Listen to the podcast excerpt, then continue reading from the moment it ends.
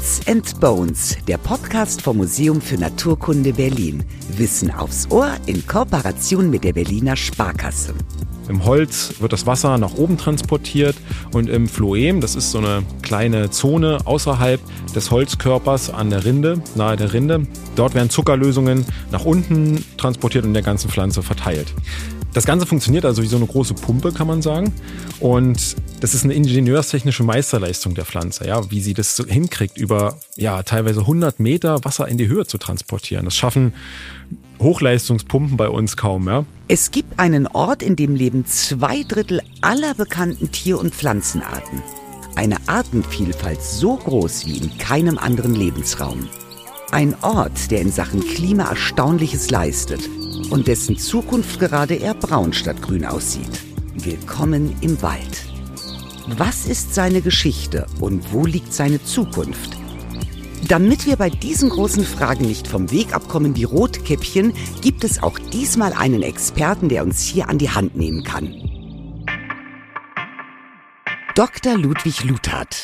Seit 2021 am Museum für Naturkunde Berlin ist jung und dynamisch. Stellt ihn euch vor wie einen Lehrer, den die SchülerInnen lieben. Ludwig ist nämlich nicht nur Experte auf seinem Gebiet der Paläobotanik, er kann das auch richtig gut vermitteln. Deshalb findet man ihn ab und zu auch auf der Science Slam Bühne. Und wer sich so für Wissenschaftskommunikation einsetzt, der muss dann natürlich auch früher oder später bei Beats and Bones landen. Dass Ludwig Paläontologe werden will, wusste er schon als kleiner Junge, als er am Kiesweg nach Fossilien gesucht hat. Geologie, Geochemie und Paläontologie hat er studiert und ist schon lange dem versteinerten Wald in Chemnitz verschrieben. Warum das so eine bedeutende Forschungsstätte ist und was Ludwig alles über das Klima unserer noch grünen Oasen herausgefunden hat, das erzählt er gleich unserem Host und Baumumarmer Lukas Klaschinski. Ludwig, schön, dass du da bist. Kannst du eigentlich noch normal in den Wald gehen oder bist du dann eigentlich schon in deiner Arbeit und in der Forschung? Nee, also ganz ehrlich, ich kann nicht einfach so in den Wald gehen. Wenn ich in den Wald gehe, dann schaue ich immer links und rechts, schaue mir die Bäume an, schaue mir irgendwelche, ja, Baumquerschnitte an und die Jahresringe. Also irgendwas entdecke ich immer im Wald, aber natürlich ist es irgendwo auch Entspannung und einfach schön durch den Wald zu laufen. Deine Forschung führt ja zurück bis an den Ursprung der Bäume, der versteinerte Wald in Chemnitz. Was hat es damit auf sich? Ja, der versteinerte Wald von Chemnitz ist vielleicht nicht ganz der Ursprung der Bäume, aber schon ein recht altes Ökosystem, versteinert aus der Zeit des Perm. Der versteinerte Wald ist also ein Ökosystem, das durch Überdeckung von Vulkanasche konserviert wurde für ja, Millionen von Jahren und ganz interessant ist, dass es also unter den Füßen der Chemnitzer ist. Ja, also die Chemnitzer, die dort jeden Tag einkaufen gehen, die laufen eigentlich immer über diesen versteinerten Wald, ohne es meistens zu wissen. Also hat Chemnitz doch nicht nur die Band Kraftclub, sondern auch den versteinerten Wald. Absolut. Also das ist ein totales Highlight und hat Chemnitz auch einen gewissen Weltruhm gebracht, zumindest in der Wissenschaftlerszene. Wie ist das damals abgelaufen? Wie hat der Vulkanausbruch den Wald versteinert? Ja, also das ist ein sehr schwieriger und noch immer nicht richtig verstandener Prozess. Wir stellen uns das also so vor, ja, dieser Wald wächst dort in, in, Ruhe und auf einmal fängt die Erde an zu krummeln und ein Vulkan bricht aus und die Asche des Vulkans wird also über diesem Wald verstreut. So ähnlich wie es in Pompeji zum Beispiel war, ja, wo dort der Vesuv diese altertümliche Stadt verdeckt hat. Und so ähnlich ist es also in Chemnitz auch abgelaufen. Dieser Wald wurde also in dieser Asche, von dieser Asche überdeckt und konserviert, natürlich luftdicht abgeschlossen. Das und muss ja, müssen ja wahnsinnige Mengen gewesen sein, ne? Ja, das waren schon recht große Mengen von Vulkanasche, ungefähr, was weiß ich, 30, 40 Meter hoch, können wir sagen. So viel, oh, oh Gott, okay, jetzt kommt mir ein Bild, ja, Wahnsinn. Genau, aber da, wo unsere Stämme und unsere Fossilien drin sind, das sind nur die untersten zwei Meter, können wir sagen.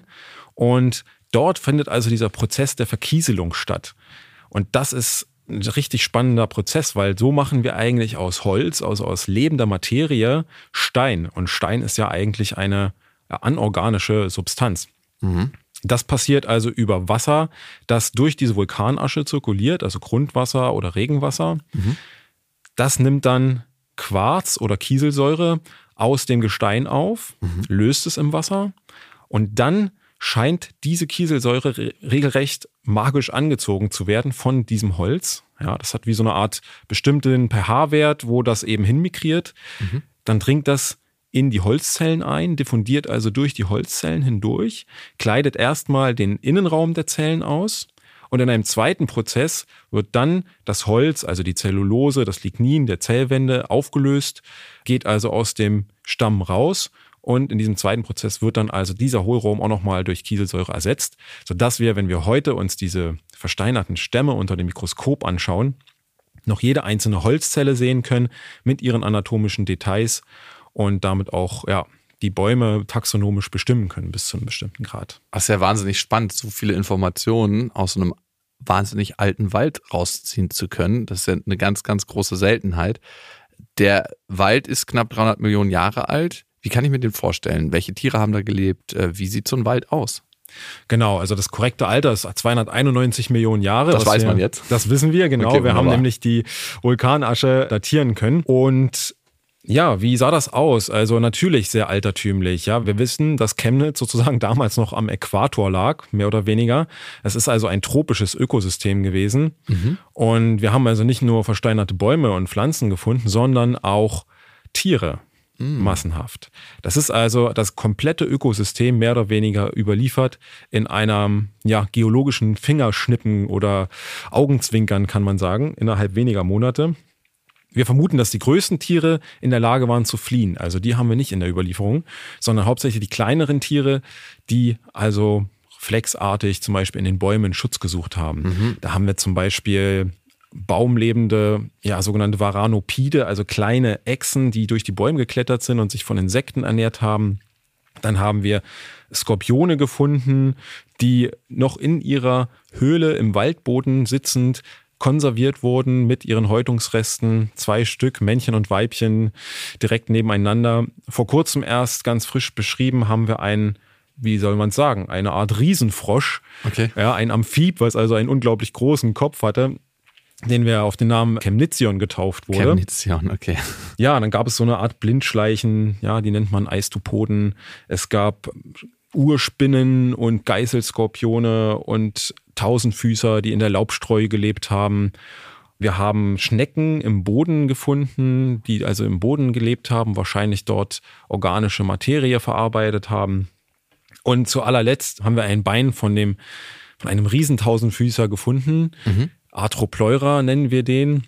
Der konnte also bis zu zweieinhalb Meter lang werden und hat also auch in diesem Wald gelebt. Und Säugetiere konnten ja nicht gefunden werden, weil es die zu der Zeit noch nicht gab, ne? So sieht's aus, genau. Okay, und das heißt, es ist so ein richtiger Dschungel, den es da gab und jetzt ist da Wald. Genau, wir stellen uns das dort an dem Standort, wo wir gegraben haben. Ja, das gab ja eine wissenschaftliche Ausgrabung dort zwischen 2008 und 2011. Dort standen die Pflanzen wirklich sehr dicht und dort mhm. können wir sagen, das war wie so eine Art Dschungel, ja. Und wir kennen ja auch Dschungel heute im heutigen Regenwald. Mhm. Dort ist es nicht immer ein Dschungel, der Regenwald. Ja, wenn der Wald relativ alt ist, nämlich, dann wird er eher licht. Das heißt, da hat man dann kein Unterholz. Aber in den jungen Wäldern, dort finde ich natürlich dann auch ein dichtes Unterholz, so wie es in Chemnitz also auch war. Mal von Wald gesprochen, so ein richtig ursprünglicher Wald. Gibt es in Deutschland eigentlich noch Urwälder? Ja, also eigentlich nicht wirklich. Wir haben vielleicht ein Beispiel, das ist im Nationalpark Bayerischer Wald. Dort gibt es noch so eine Art Urwald. Ansonsten sprechen wir in Deutschland aber hauptsächlich von naturnahen Wäldern, mhm. wenn sie noch halbwegs ursprünglich sind. Mhm. Im Großen und Ganzen haben wir in Deutschland natürlich durch Abrodung und Aufforstung ähm, nur sogenannte Wirtschaftswälder, ja, so mhm. nennen wir das. Und meistens sind diese Wirtschaftswälder einfach Forstplantagen. Wenn man in Brandenburg schaut, ja, die Kiefern, die in Reihe und Glied gepflanzt wurden, das sind keine Wälder, das sind Plantagen. Mm, das stimmt. Also die richtigen Urwälder finden wir gar nicht mehr in Deutschland. Also Heiligenhallen sollen ja noch so nah dran sein.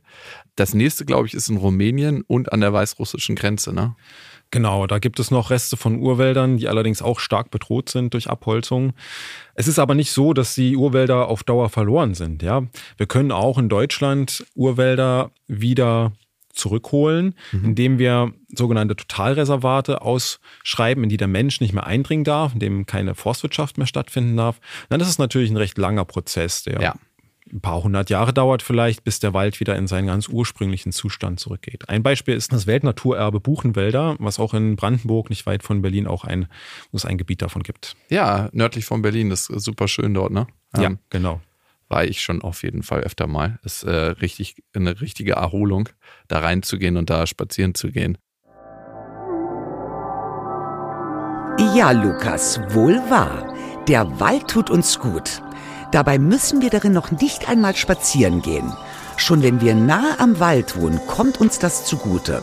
Wir produzieren zum Beispiel viel weniger Stress und dafür mehr Glückshormone. Ein guter Deal, oder? 2500 vor Christus hättet ihr locker easy ein Wohnplätzchen nahe des Waldes gefunden. Da bestand Deutschland nämlich noch komplett aus Wald. Heute ist es nur noch zu einem Drittel bedeckt, aber es gehört trotzdem noch zu den waldreichsten Ländern Europas. Ach ja, die Deutschen und ihr Wald, der Hallraum der Seele, so hat ihn der Dichter Eichendorff genannt. Romantisiert wird unser geliebter Wald seit, nun ja, der Romantik. Davor, und das kann man sich nach über 200 Jahren Waldliebe kaum noch vorstellen, galt der Wald mal als ungesund, sogar bedrohlich. Dunkel und mystisch, da wo die böse Hexe wohnt und wo Räuber hinter den Bäumen lauern. Sogar die feuchte Waldluft hat man im Mittelalter als gesundheitsschädlich eingestuft. Gut, dass wir heute das Glück förmlich einatmen können. So gut uns die Wälder auch tun, so schlecht geht es ihnen gerade. Immer kahler werden die heimischen Wälder. Allein in Berlin sind laut dem Waldzustandsbericht 2020 nur noch 7% ohne Schaden von 20 Millionen Bäumen. Unter ihnen ist auch eine 500 Jahre alte Eiche. Und jetzt haltet euch fest, was so eine alte Eiche täglich leistet. Sie filtert CO2 von zwei bis drei Berliner Einfamilienhäusern aus der Atmosphäre und gibt im Gegenzug Sauerstoff für zehn Berliner. Schon wieder ein ziemlich guter Deal. Nur so alt wie sie werden aber immer weniger Bäume. Und wenn wir schon vom Alter reden, Lukas, Seit wann gibt es eigentlich Bäume auf der Erde? Ja, das ist eine gute Frage. Wir kennen tatsächlich den ältesten Wald der Erde aus den USA, aus dem Bundesstaat New York. Dort gibt es also einen Wald, der ungefähr 385 Millionen Jahre alt ist. Das ist dann die Zeit des Devon. Mhm. Und das ist eine sehr spannende Zeit, ja, weil dort wir beobachten, wie Pflanzen zunehmend das Land erobern und auch das Klima der Erde beeinflussen. Es findet eine sogenannte agronomische Revolution, würde ich das mal nennen, statt. Das heißt, die Pflanzen beginnen, ja, erst kennen wir ja im Devon so ganz kleine krautartige Pflanzen, die mehr auf dem Boden als im Boden gewurzelt haben. Und dann fangen die auf einmal an, tief in die Erde einzudringen, ja, ihre Wurzelnetzwerke auszubilden und damit natürlich die Verwitterung auch zu beeinflussen. Außerdem wachsen die Bäume dann eben sehr hoch, bilden Biomasse, mhm. binden sehr viel Energie und CO2 aus der Atmosphäre. Und das führt dazu, dass sich das Klima grundlegend ändert auf der Erde. Wir haben im Unterkarbon, also das ist dann etwas später, die ersten ausgedehnten tropischen Wälder, kann man sagen. Und der Effekt davon ist, dass wir zu dieser Zeit ungefähr eine Vereisungsphase auf der Erde beobachten können, wo man also annimmt, dass die Folge davon der Entzug des CO2 aus der Atmosphäre ist. Ja, also die Bäume binden das CO2, mhm tun das in Erdschichten in Form von Kohle speichern und damit ist das aus dem System Erde raus.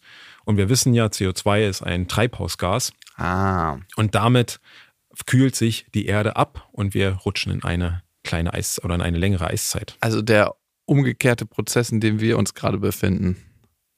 So kann man das sagen, weil was wir heute machen, ist ja genau diese Kohle, die damals vor 300 Millionen Jahren durch die Bäume eingelagert wurde, mhm. die holen wir ja heute aus der Erde wieder raus. Ist das immer zu 100 Prozent so? Das heißt, die, das CO2, was zum Beispiel gespeichert wurde, wird immer zu 100 Prozent wieder freigegeben, wenn wir den Baum verbrennen. Ja, das kann man so sagen. Wie kann ich mir denn die Bäume vorstellen, die ihr ausgegraben habt? Sahen die so ähnlich aus wie unsere heutigen einheimischen Bäume? Aber wenn du über Tropengebiet sprichst, müssen die eigentlich anders ausgesehen haben, ne? Ja, absolut. Diese klassischen Bäume, wie wir sie heute kennen, die gab es zu der Zeit natürlich nicht. Also die Laubbäume zum Beispiel. Was wir haben, das sind frühe Verwandte der Nadelbäume. Mhm. Also Koniferen, die finden wir, die sind aber eher selten. Häufiger sind sogenannte Kordaitenbäume, konnten auch bis zu 30 Meter hoch werden, sind so lange zungenförmige Blätter mhm. und sind auch Verwandte der Nadelbäume. Dann haben wir im Unterwuchs Baumfahne. Ja, die sehen, sahen damals schon so aus, wie sie heute auch aussehen. Ja, in Neuseeland kommen die noch zum Beispiel noch vor. Kann man auch mal googeln. Dann gab es Riesenschachtelhalme oder Urschachtelhalme. Die sehen ein bisschen anders aus als die Schachtelhalme, die wir heute kennen. Mhm. Ja, heute kennen wir die als kleine krautartige Pflanzen, die im Garten manchmal für Verdruss sorgen, was ich übrigens gar nicht verstehen kann. Und damals wurden die richtig holzbildende große Bäume bis zu 20 Meter hoch, also ganz andere Pflanzen, als wir sie heute kennen. Dann gibt es noch die sogenannten Farnsamer. Das waren total verrückte Pflanzen. Sahen nämlich aus wie große Baumfahne, ja, so von den Blättern auch, von der Architektur, sind aber Samenpflanzen und damit grundlegend anders als die Fahne, die ja Sporenpflanzen sind. Mhm. Und das ist auch eine Gruppe, die mittlerweile ausgestorben ist. Ja, gibt es heute nicht mehr und gibt es auch kein, keine vergleichbaren Pflanzen. Und du hast eigentlich auch meine nächste Frage schon indirekt beantwortet, dass es Nadelbäume früher als Laubbäume gab, oder? So ist es, genau. Nadelbäume waren ja die ersten richtigen Bäume, die wir kennen, die es seit ungefähr 320 Millionen Jahren gibt. Und die Laubbäume sind relativ relativ mhm. junge Erfindung der Evolution, wenn man so will. Die ist erst so aus der unteren Kreidezeit, so ungefähr bei 120, 130 Millionen Jahren mhm. gibt es die erst. Die sind also deutlich komplexer im Vergleich zu den Nadelbäumen und auch deutlich leistungsfähiger was Wassertransport, Verdunstung und einfach Stoffwechselprozesse angeht. Dafür aber auch anfälliger? Würde ich so nicht sagen. Okay, kann, kann man, man, nicht so pauschalisieren. Nee, nee. Okay. Wie habt ihr eigentlich festgestellt, wie alt die Bäume im versteinerten Wald sind?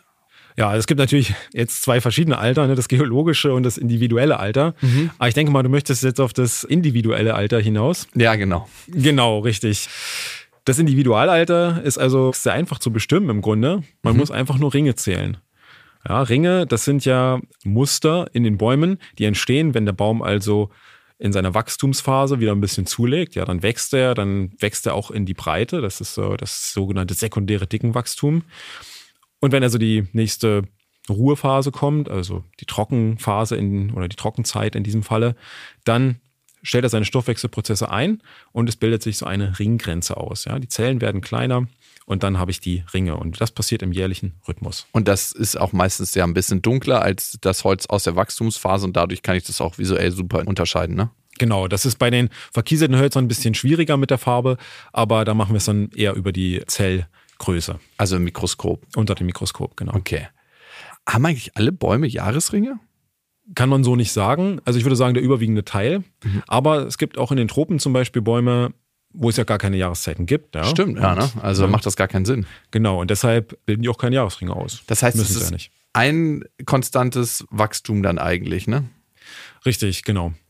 Die okay. gehen einfach, wachsen immer weiter und das passiert mal dann, mal Jan. Also das ist sehr, ja, sehr zufällig teilweise passiert das. Mhm. Das, was wir jetzt gerade, wir gucken ja auch auf eine Kiefernholz-Tischplatte, das sind eigentlich die Jahresringe hier, die ich gerade sehe, ne? Genau, sieht man eigentlich fast auf jeder Holzplatte, die irgendwie aus Nadelholz ist, sieht man die schönen Muster der Jahresringe. Die sind also omnipräsent, kann man sagen. Und je langsamer gewachsen, desto enger ist die Baumstruktur aneinander, ne? Kann man das so sagen? Also diese, wir haben ja hier relativ große Abstände bei einer Kieferntischplatte von diesen Ringen, von dieser Maserung. Mhm. Und wenn das Holz härter ist, ist das dichter beieinander oder kann man das so nicht sagen? Ja, doch, das äh, ist tatsächlich auch ein Kriterium für die Qualität des Holzes. Wenn mhm. ich also Kiefern oder Fichten habe, die langsam wachsen konnten, ja, die dann also sehr enge Jahresringe haben, dann ist es halt, hat das Holz eine besonders gute Qualität. Alte Dielen in Berlin zum Beispiel. Genau, richtig. Da haben sie nämlich noch die Bäume verwendet, die natürlich gewachsen sind. Hm. Und als es die dann nicht mehr gab, hat man halt die schnell hochgezogenen Kiefern genommen. Äh, und das ist halt so ein bisschen das Holz, was wir heute verarbeiten, ist also dadurch nicht mehr ganz so hart, anfälliger und reißt auch schneller. Und es liegt natürlich auch an den Trocknungsprozessen, dass viel früher natürlich getrocknet wurde und heute chemisch getrocknet wird. Ne? Das ist so ein zweiter Faktor, aber ich kenne es bei den Dielen. Ich habe unterschiedliche Dielen in der Wohnung. Unten die alten Dielen, da hat sich einfach nichts verzogen über die letzten 110 Jahre. Mhm. Und dann habe ich oben neue Dielen reinlegen müssen, weil das Dachgeschossausbau ist. Und da sehen die Dielen nach fünf Jahren aus, als ob man irgendwie auf einem wackeligen Schiff äh, unterwegs ist. Ja, ja, genau. Das also wäre auch immer mein Tipp, alte Dielen drinnen lassen und abschleifen. Unbedingt, ja. unbedingt, ja. Mhm. Und es sieht natürlich auch schöner aus. Zurück zur Altersbestimmung. Wenn man jetzt nicht die Möglichkeit hat, eine Scheibe aus dem Baum rauszuschneiden, was ja nicht so ratsam ist, wenn der Baum lebt, wie kann man das Alter bestimmen? Ja, dann nimmt man so einen Dendrobohrer, sagt man. Mhm. Das heißt, man bohrt also ein kleines Loch in den Baum und zieht damit aber diesen Kern, den man damit produziert, so eine Kernbohrung, ja, und, mhm. den zieht man dann raus. Man kann also, muss also nur bis zum Zentrum des Baums vorgelangen und dann zieht man diesen schmalen Kern raus. Dem Baum tut das gar nichts, ja, der verwächst das einfach und dann kann man auch darüber die Jahresringe zählen und bestimmen nur Parasiteneinfall, dann äh, nistet euch hier ein. Das ist ein Weg in den Baum rein. Ich glaube, das wird sogar verkleistert mit so einem Versiegelungsmaterial irgendwie. Okay. Dass das nicht passiert. Und ist es immer so, dass ein dunkler Ring jetzt quasi bei einer Kiefer bedeutet ein Jahr? Ja, sehr eindeutig, ja. Man kriegt heraus, wie alt ein Baum ist, wenn man die Jahresringe liest, aber was für Infos stecken da noch drin? Ja, da gibt's noch einige weitere Infos. Ich sage immer, Bäume führen so ein bisschen Tagebuch, ja, mhm. über ihr Leben. Jedes Jahr berichten sie mit ihrem Ring darüber, wie sie so gewachsen sind, ob sie gut gewachsen sind oder schlecht gewachsen sind. Ja, und das Lesen und Dekodieren dieses Tagebuchs, das ist die Aufgabe der Wissenschaftler, also der Dendrologen, sagen wir. Du hast es schon angesprochen, wir haben diese Altersabfolge, mit der wir so eine Art Chronologie aufbauen können. Da gibt es so einen Jahresringkalender, den wir ja bis zu 13.000 Jahren in der Vergangenheit zurückdatieren können. Und mit diesem Kalender kann man dann zum Beispiel archäologische Holzfunde datieren. Ja, man nimmt also das Muster von so einem alten Balken zum Beispiel aus einer alten Burg und vergleicht das mit diesem Kalender und dann kann man das Muster relativ gut in Übereinstimmung finden und damit ziemlich präzise sagen, aus welcher Zeit das stammt. Weil unterschiedliche Muster zu unterschiedlichen Zeiten gebildet wurden. Genau. Weil die Klimaverhältnisse dafür gesorgt haben. Absolut. Das ist nämlich der zweite Punkt, die Klimaverhältnisse, die wir also auch teilweise über die Jahresringe rekonstruieren können. Wenn wir zum Beispiel auch die Standortverhältnisse uns mal rannehmen, kann natürlich ein breiter Ring uns aussagen, dass die Bäume relativ gut gewachsen sind in diesem Jahr, ja, weil sie viel Wasser zum Beispiel hatten. Und im nächsten Jahr ist der Ring wieder sehr eng. Da wissen wir, okay, die Wachstumsbedingungen waren eher schlecht. Und wenn die zum Beispiel von Jahr zu Jahr sehr stark schwanken, dann sagt uns das was über die Sensitivität aus des Baums. Und bei einer hohen Sensitivität, also bei einer hohen Schwankung, wissen wir, der Baum hat eher ungünstige Wuchsbedingungen gehabt. Ring um Ring, Jahr um Jahr, das könnte eigentlich immer so weitergehen. Ewiges Wachstum. Manche Bäume werden so auch mehrere tausend Jahre alt. Aber das Leben geht auch an einem Baum nicht spurlos vorbei. Auch Baumgewebe altert und damit auch seine Fähigkeit, sich immer wieder zu regenerieren. Ein stark genutzter Apfelbaum im Garten hat zum Beispiel meist schon nach 50 Jahren einen Großteil seiner Lebenskraft eingebüßt. Eine Fichte zeigt dafür erst nach 300 Jahren deutliche Alterserscheinungen. Dass ein Baum aber an Altersschwäche stirbt, das kommt trotzdem selten vor. Parasiten kommen den geschwächten Greisen zuvor und natürlich der Umweltfaktor Mensch. Es gibt da aber einen besonderen Baum, bei dem sich WissenschaftlerInnen lange uneins waren, ob er in Sachen Alterserscheinung nicht doch die Ausnahme bildet. Ihr kennt ihn, es ist der Ginkgo. Über 1000 Jahre alt kann der werden und bis zu 40 Meter hoch und bleibt dabei topfit bis ins hohe Alter. Photosynthesefähigkeit, Blattgröße und Qualität der Samen, alles bestens. Sein Geheimnis, er produziert im Alter mehr Abszisinsäure, ein Stoff, der ihn resistenter gegen äußere Einflüsse macht. An seinem Anti-Aging-Trick hat er wohl auch schon lange gearbeitet. Es gibt ihn seit über 300 Millionen Jahren. Mit anderen Worten, er ist ein lebendes Fossil. Seine Vorfahren haben die Verschiebung der Kontinente erlebt und die Dinosaurier kommen und gehen sehen. Ach, wären doch nur alle Bäume so zäh wie der Ginkgo. Ich hatte letztes Jahr so einen kleinen Zögling, so einen Ahornbaum und der war nicht so groß, 20 Zentimeter, also eigentlich wie ein kleiner Bonsai, aber er war eben Zögling und ich habe mich wirklich gut um ihn gekümmert, habe ihn auf den Balkon gestellt, Südseite. Dadurch hat er aber dann seine Blätter äh, verloren und die sind abgefallen und ich glaube, er hat das Ganze nicht überlebt und ich frage mich, was ihn letzten Endes getötet hat. Ja, also ich bin ja jetzt kein Gärtner, ja, das ist eher so eine Frage für einen Gärtner. Aber ich kann dir sagen, dass dein Ahorn wahrscheinlich Trockenstress hatte und deshalb die Blätter verloren hat. Denn junge kleine Bäumchen, die mögen das nämlich gar nicht so sehr an der Südseite zu wachsen. Hm. Wenn die im natürlichen Habitat wohnen, da wo die ja, am Waldboden, wo wenig Sonnenlicht hinkommt, dann sind sie ja daran angepasst. Und wenn Ja. sie von vornherein viel Sonnenlicht kriegen, mögen sie das überhaupt nicht, ja. Es ist ja auch die UV-Strahlung, die ihnen zusetzt. Pflanzen brauchen ja die Sonne, aber es stellt zugleich auch die größte Gefahr für sie dar. Und ja, das hat dein Ahorn einfach nicht verkraftet. Da hilft auch vieles Gießen nicht. Ach, okay, gut. Das schafft er einfach noch nicht, das zu verstoffwechseln. Hätte eine Birke das geschafft? Die hat ja Sonnencreme quasi durch ihre Rinde. Ja, eine Birke hätte das auf jeden Fall geschafft. Okay, gut zu wissen fürs nächste Mal, wenn ich äh, die Südseite meines Balkons bepflanzen will. Was passiert eigentlich genau, wenn ein Baum keine Blätter mehr hat? Weil ich merke jetzt zum Beispiel bei mir im Innenhof, da gibt es eine ganz, ganz große Kastanie und die fängt jetzt schon an zu lauben und eigentlich ist das ja viel zu früh für sie. Und ich frage mich, warum. Natürlich sehe ich, dass der halbe Innenhof mit Beton gepflastert ist und ich frage mich, hat die überhaupt noch Wasser? Wie kriegt die Wasser? Also ich mache mir ein bisschen Sorgen. Also was passiert, wenn der Baum die Blätter verliert, ist erstmal der Wasserfluss kommt zum Erliegen, kann man mal so grob sagen. Okay. Denn bei Bäumen ist es nämlich so, ähnlich wie bei uns Menschen, der Blutkreislauf, haben die Bäume also ihren Wasserkreislauf, ja, in dem die Säfte zirkulieren. Also im Holz wird das Wasser nach oben transportiert und im Phloem, das ist so eine kleine Zone außerhalb des Holzkörpers an der Rinde, nahe der Rinde, dort werden Zuckerlösungen nach unten transportiert und in der ganzen Pflanze verteilt. Das Ganze funktioniert also wie so eine große Pumpe, kann man sagen. Und das ist eine ingenieurstechnische Meisterleistung der Pflanze, ja, wie sie das so hinkriegt, über ja teilweise 100 Meter Wasser in die Höhe zu transportieren. Das schaffen Hochleistungspumpen bei uns kaum, ja.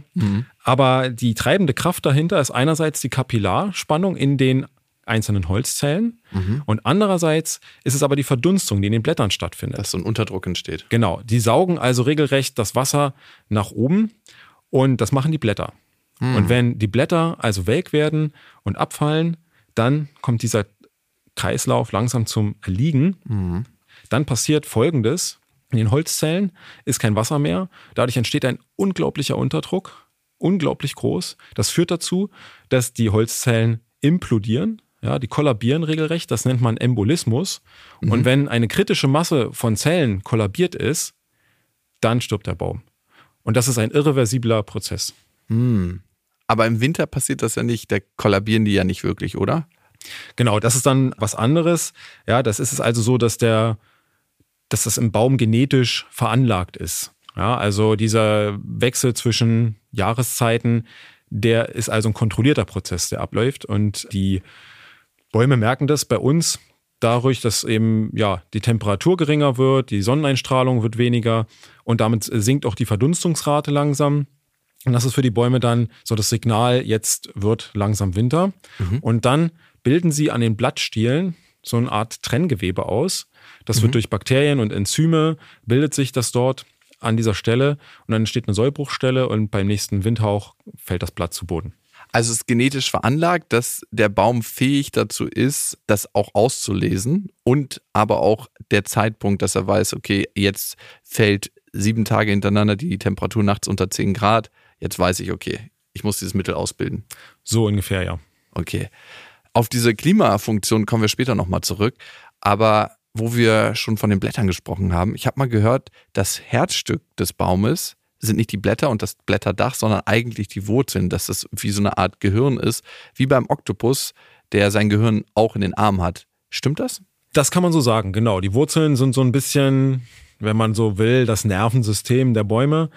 Ist zumindest die heutige Ansicht. Wurzeln haben natürlich in erster Linie die Funktion, Wasser, Nährstoffe aufzunehmen und für Stabilität im Baum zu sorgen. Gleichzeitig gehen die Wurzeln aber Symbiosen mit feinen Pilzen ein. Das sind die sogenannten Wurzelpilze oder Mykorrhiza nennt man die auch. Und diese Mykorrhiza, die sorgen eigentlich dafür, dass der Baum überhaupt erst Nährstoffe aufnehmen kann über die Wurzeln.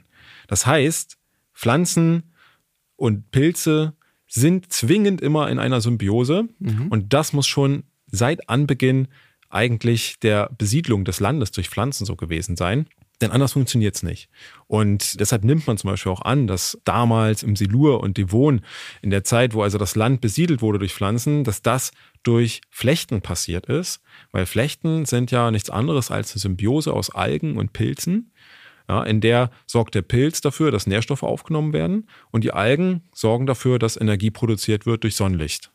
Und so funktioniert das. Und so wird auch höchstwahrscheinlich oder mutmaßlich die Besiedlung des Landes durch Pflanzen vonstatten gegangen sein.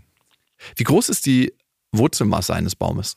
Ja, das kann man meistens gar nicht so genau abschätzen, weil man sieht es ja nicht. Das ist mhm. ja im Boden. Ne? Das variiert aber auch stark unter den Arten und je nach Klima und den Standortverhältnissen. Aber es gibt so eine grundlegende Gesetzmäßigkeit, das ist das Wurzel-Spross-Verhältnis. Mhm. Das besagt also, dass die Biomasse der Wurzeln in einem bestimmten Verhältnis zu der Biomasse von Stamm und Ästen und Blättern steht.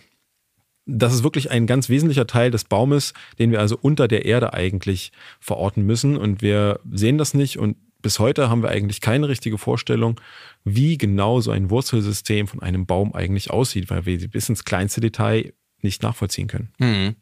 Kann ich denn so eine Faustregel aufstellen, dass die Wurzeln immer größer sind als die Krone? Oder ist das nicht möglich? So kann man das nicht sagen. Es gibt aber eine Faustregel und die besagt, dass Bäume in jungen Wäldern, ja, also Pionierbesiedler, eher mehr Wurzel haben als Spross. Das heißt, sie müssen also an Wasser kommen, sie brauchen viel Wasser und legen nicht so viel Wert auf die Photosynthese. Mhm. Und in älteren Wäldern, die so im Klimaxstadium sind, sagt man, ist eher das Kronendach mit mehr Biomasse ausgestattet als die Wurzeln, weil dort der Konkurrenz ums Licht vor allem größer ist. Mhm. Und bei den jungen Wäldern müssen sie sich erstmal ums Wasser kümmern. Check, okay.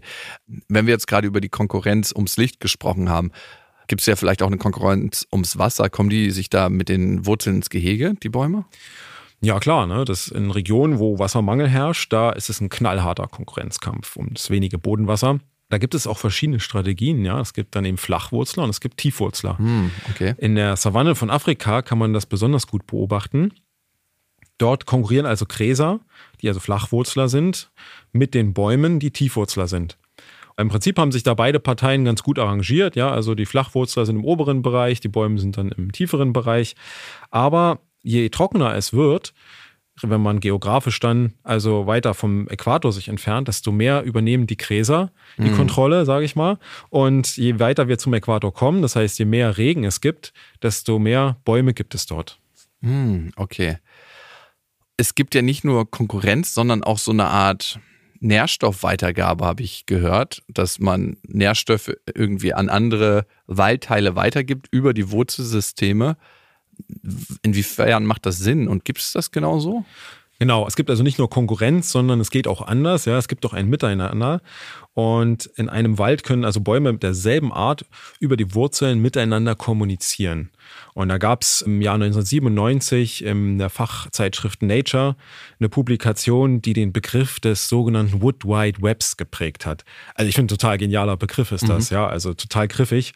Da konnte man also erstmals nachweisen, dass Bäume über die Wurzeln Informationen und Nährstofflösungen austauschen können. Fragt man sich natürlich, wie kann man das jetzt herausfinden? Und da gibt es eine schöne Geschichte oder eine schöne Studie, kann man sagen, aus Kanada, wo also Bäume in einem Wald, das sind, waren Fichten, gewachsen und die werden teilweise durch Lachs gedüngt. Wie funktioniert das? Die wachsen also an den Gebirgsflüssen und die Bären holen den Lachs aus dem Wasser raus. Ja, die beißen den Lachsen die Köpfe ab, dort ist also das nahrhafte Gewebe drinne und den Rest vom Fisch lassen sie einfach liegen. Und der verrottet und gibt natürlich Nährstoffe frei. Jetzt hat dieser Lachs auch das Element Stickstoff enthält er und das hat eine bestimmte Isotopensignatur.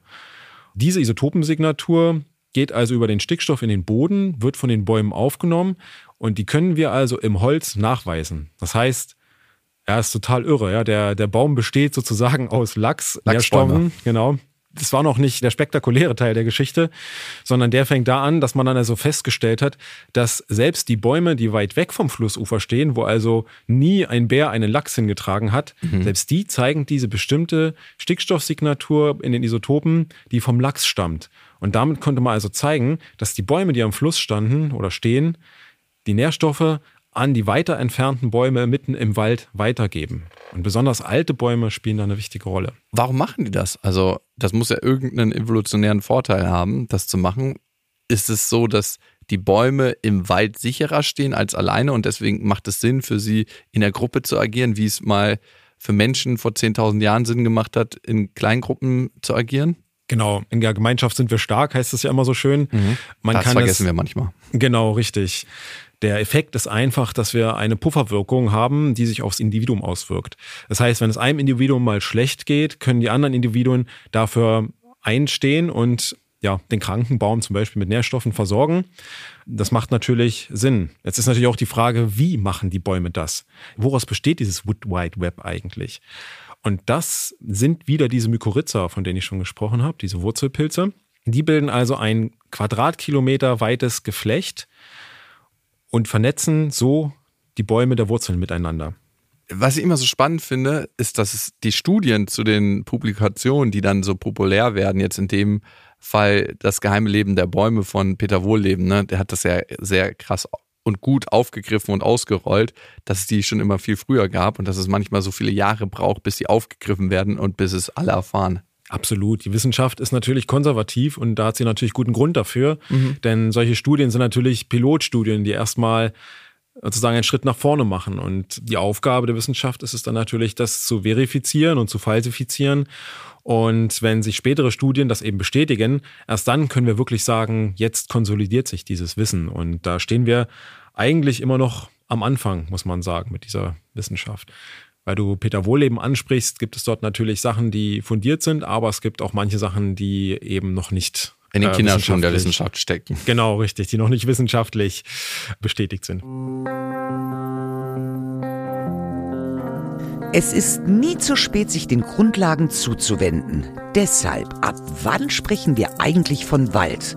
Moment, brauche meine Lesebrille. Aha. Botanisch betrachtet ist ein Wald eine von Bäumen geprägte Vegetation, deren Fläche so groß ist, dass sich ein Waldklima entwickeln kann. Der Wald bildet also sein eigenes Klima. Könnte man fast als Trotzreaktion darauf verstehen, dass wir Menschen es so mit dem globalen Klima vermasseln. Aber leider ist das nicht so. Wir sitzen alle im gleichen Klimaboot. Und wenn wir im Sommer schwitzen und dürsten, dann tut der Wald das auch. Der heiße, trockene Sommer hat 2020 das größte Waldsterben seit Anbeginn der Aufzeichnung ausgelöst. Der Borkenkäfer hatte leichtes Spiel mit den geschwächten Bäumen und die Förster überlegen fieberhaft, wie sie das Sterben aufhalten können. Kurzum, wie der Wald der Zukunft aussehen könnte.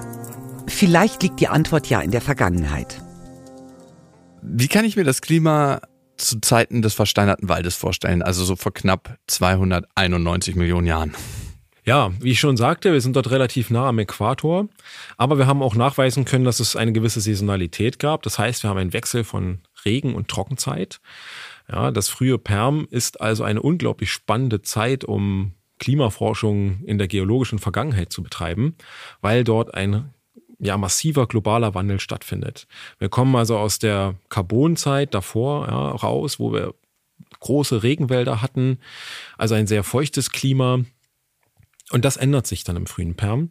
Es wird also zunehmend trockener. Wir haben ja auch diesen Superkontinent Pangea, das heißt, alle Kontinente sind in einer Landmasse vereinigt. Das hat natürlich Auswirkungen. Wir haben die Eiszeit, die dort am Ende ist, im frühen Perm und einen globalen Trend von trockener werdendem Klima. Das geht sogar so weit, dass wir dann im späten Perm eigentlich nur noch Playas, also solche ja, Salzpfannen, Salzseen, Dünen und so weiter finden. Also Pflanzen haben da dann nicht mehr allzu viel Grund zur Freude. Hm. Du sagtest gerade, es wurde trockener und wir befinden uns ja eigentlich in einer vergleichbaren Lage gerade. Es wird heißer, die Böden trocknen aus und unsere Wälder sterben. Alleine die Zunahme von Waldbränden ist besorgniserregend. Also ich meine, wenn man sich den Grunewald anguckt, jetzt hier in Berlin, da sind allein jetzt schon gerade wieder 50 Hektar abgebrannt und im Frühjahr verzeichnete Deutschland im März schon ein Waldbrandmaximum. Könnt ihr über diese Kenntnisse der damaligen Klimaveränderung oder der Klimabedingungen was schließen, was uns heute nutzt, um mit den Wäldern vielleicht besser agieren zu können, die wir noch haben? Ja, da muss man sagen, das ist nur sehr bedingt möglich. Ja, was mhm. wir erforschen, ist natürlich die geologische Vergangenheit. Das heißt, wir arbeiten mit ganz anderen Zeitskalen. Wir arbeiten in Skalen von Millionen von Jahren. Und was uns heute interessiert, sind natürlich viel kürzere Zeiträume, also Jahrzehnte oder Jahrhunderte. Und das können wir zumindest im frühen Perm nicht besonders gut auflösen. Die Flora war damals natürlich auch eine andere und mhm. die Kontinente waren anders verteilt, wie ich schon sagte. Aber wir versuchen natürlich Analogien zu finden, denn schließlich hatten wir damals eben auch eine Eiszeit, und heute sind wir ja eigentlich auch noch in einer Eiszeit, wenn man es auch nicht mehr ganz so sehr merkt. Ja, aber Damals war es also eine Eiszeit, wo zwar die Landmassen schon von Pflanzen besiedelt waren, aber es eben noch keine Menschen gab. Und eben den Verlauf einer Eiszeit zu rekonstruieren ohne Menschen kann uns natürlich den einen oder anderen Hinweis liefern, wie es mit einer Eiszeit mit Menschen aussieht. Hm. Wenn wir jetzt nochmal auf unseren Wandel gucken, in dem wir gerade sind. Welche Mechanismen hat ein Baum eigentlich, sich so auf unbequeme Klimaverhältnisse einzustellen? Unbequem in Anführungsstrichen. Genau. Ja, also da gibt es zwei verschiedene Wege. Einerseits ist es die ökologische Anpassung. Das kann ein Individuum, also ein Baum, in seiner Lebenszeit sogar hinkriegen. Er kann also sein Wurzelnetzwerk anpassen indem er tiefere Wurzeln ausbildet und auch seine Spaltöffnungen, die Anzahl kann er verkleinern. Also das sind die, wo das Wasser verdunstet wird in den Blättern. Dann gibt es natürlich noch evolutionäre Anpassungen, die also in längeren Zeiträumen ablaufen. Und das sind zum Beispiel dann äh, dicke Blatthäutchen, ja, die die Blätter vor Verdunstung schützen oder Haare an den Blättern, die für weniger Wind sorgen, direkt an der Blattoberfläche, kleine, dicke Blätter oder auch kleiner Wuchs schlichtweg. Ja, das sind so typische Trockenanpassungen der Pflanzen. Es gibt natürlich dann über diese Anpassung hinaus noch die Anpassung des Mikroklimas, ja, also dass ein Wald oder ein Vegetationsbestand sein eigenes Mikroklima ausbildet mhm. und damit natürlich so eine Art Pufferwirkung auch gegenüber der Umgebung produziert. Das heißt, wenn wir jetzt in den Wald gehen, merken wir das ja, gerade im Hochsommer jetzt. Total, ne? Es ist angenehm schattig, es ist ein bisschen kühler, es geht ein kühles Lüftchen, mhm. es ist mhm. einfach angenehm. Und das passiert natürlich durch die, einerseits durch die Beschattung und andererseits durch die Verdunstung der Bäume, wo also nochmal zusätzlich Verdunstungskälte produziert wird. Da spielt zum Beispiel Totholz auch eine wichtige Rolle. Mhm. Also durch äh, zu einer zusätzlichen Kühlung in Bodennähe führt. Und der Gradient, sage ich mal, von Feld oder Offenland zum Wald, der kann durchaus an die zwei Grad betragen und in Extremfällen dann auch noch mehr. Wenn jetzt sich das Klima weiter verändert, wonach es ja aussieht leider, müssen wir uns dann irgendwann von einheimischen Baumarten verabschieden, weil sie die Anpassungsleistung nicht mehr vollziehen können, trotz Mikroklimaherstellung, trotz der Mechanismen, die angelegt sind im Baum? Das ist eine gute Frage. Das ist so Blick in die Zukunft. Ja, sind Prognosen, die können wir immer nicht ganz genau sagen, wie es kommen wird.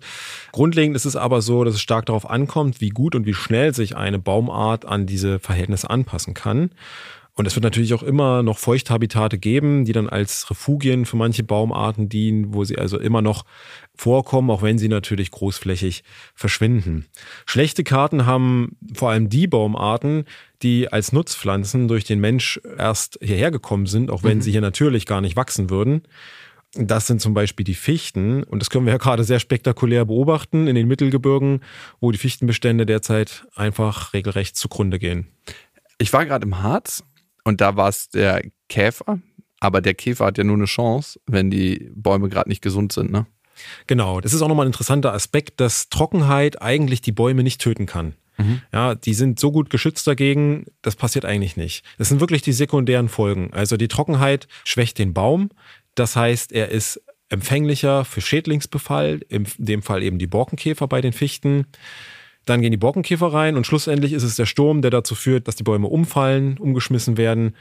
Und ja, so stirbt eigentlich ein Wald. Also eigentlich im menschlich gesprochenen Sinne am geschwächten Immunsystem, was ihn dann angreifbar macht für Schädlinge oder was auch immer auf ihn zukommt. Genau, hier muss ich dann mal wieder eine Analogie von unserem Menschenleben bemühen. Ja, wenn, wenn wir gestresst sind, ja, dann haben wir auch ein schwächeres Immunsystem. Mhm. Und so geht es den Bäumen im Prinzip auch. Okay. Wenn du Förster spielen könntest, was würdest du tun im Wald? Huh, das ist jetzt eine sehr schwierige Frage. Und ich weiß auch, dass in den Forstwissenschaften, dass es dort sehr unterschiedliche Meinungen gibt und dass die Diskussion sehr emotional geführt wird. Ist immer die Frage, was ist mir wichtig als Förster? Ja, bin ich eher ein Förster, der einen Wirtschaftswald haben möchte? Oder bin ich ein Förster, der mehr die Ökologie im Blick hat? Ich würde mich jetzt einfach mal als ökologischer Förster bezeichnen. Und ja, die einfachste Variante ist tatsächlich zu schauen, was kommt von alleine. Was wächst von alleine dort? Das sind dann nämlich auch die Baumarten, die angepasst sind oder auch die Individuen, die an die Trockenheit angepasst sind. Mhm. Ja, dass das natürlich dann wirtschaftlich keine große Relevanz mehr hat, kann man sich ja vorstellen. Aber ja, das ist eben dann immer so die Kompromissschiene, wo man eben gucken muss, macht man eher die Ökologie oder eher die Wirtschaft. Ja, und wie wirtschaftlich unsere Nutzwälder sind, unsere Wirtschaftswälder, da gibt es Zurechnungen und das ist wahnsinnig minimal, was da rausgezogen wird. Wirklich, also das ist, was Beforstung kostet und was die Bewirtschaftung überhaupt kostet an Overhead-Kosten und was dann letzten Endes die Bäume bringen.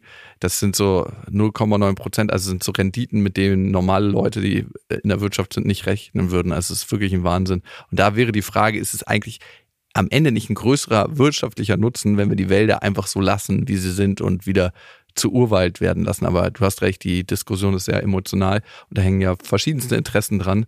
Und wenn man diese Interessen zurückverfolgt, dann merkt man manchmal, aus welche Richtung argumentiert wird.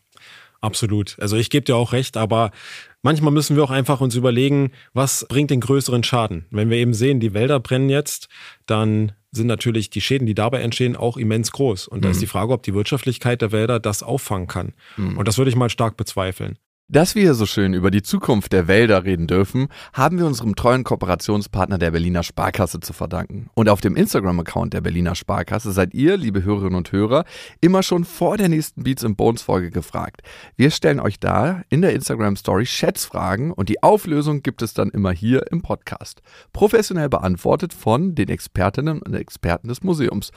Ludwig, ein paar letzte Fragen erwarten dich noch. Was ist der älteste Baum der Erde? Der älteste Baum der Erde, der steht wohl in Schweden, ist erst relativ neu datiert worden mit der Radiokarbonmethode auf 9550 Jahre. Das ist eine Kiefer, ne? Das ist eine Kiefer. Ganz unscheinbar steht dort klein auf irgendeinem Hochplateau mhm. und wahrscheinlich ist es das Wurzelnetzwerk, was eben besonders alt ist von diesem Baum. Weil wenn man die Kiefer sehen würde, ich habe sie mir schon angeguckt auf Bildern, dann denkt man so, Nee, das ist ein Baum, der irgendwie so 70, 80 Jahre alt ist. Ja, kann man so sagen, man sieht ihnen ihr Alter ja gar nicht an. Ja, genau, hat sich gut gehalten. ja, genau. Äh, wie viel Prozent Wasser kann ein Baum an einem sonnigen Tag verdunsten? Das ist eine nicht so einfach zu beantwortende Frage. Grundsätzlich gilt auch hier natürlich, dass sich das von Baumart und Größe und Wuchsbedingungen natürlich unterscheidet. Äh, es gibt aber so ein paar Zahlen und Laubbäume, also eine große Eiche, ja, die freistehend ist mit einer großen Krone, kann bis zu 400 Liter an einem heißen Sommertag verbrauchen.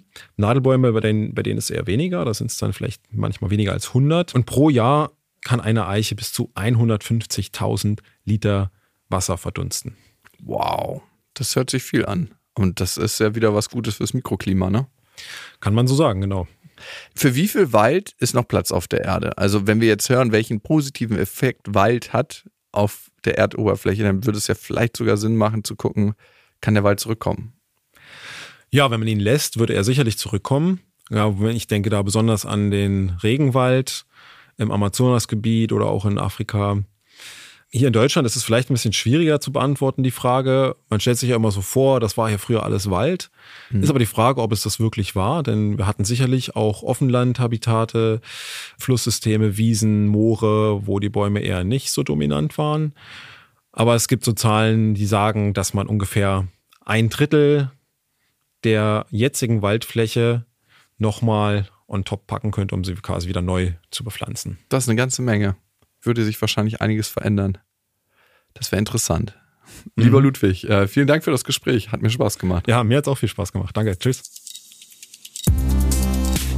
In Sachen Waldfläche ist also noch ordentlich Luft nach oben. Wenn in euren Köpfen jetzt das geballte Baumwissen rattert und euch die aktuelle Lage der heimischen Bäume nicht loslässt, dann wisst ihr ja, im Wald könnt ihr besonders gut zur Ruhe kommen und seid dann wieder topfrisch für unsere nächste Folge.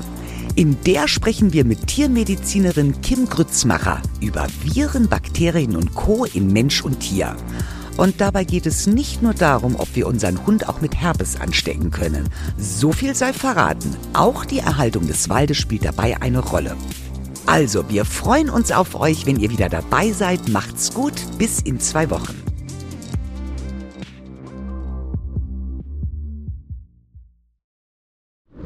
In freundlicher Produktionsunterstützung der Auf die Ohren GmbH.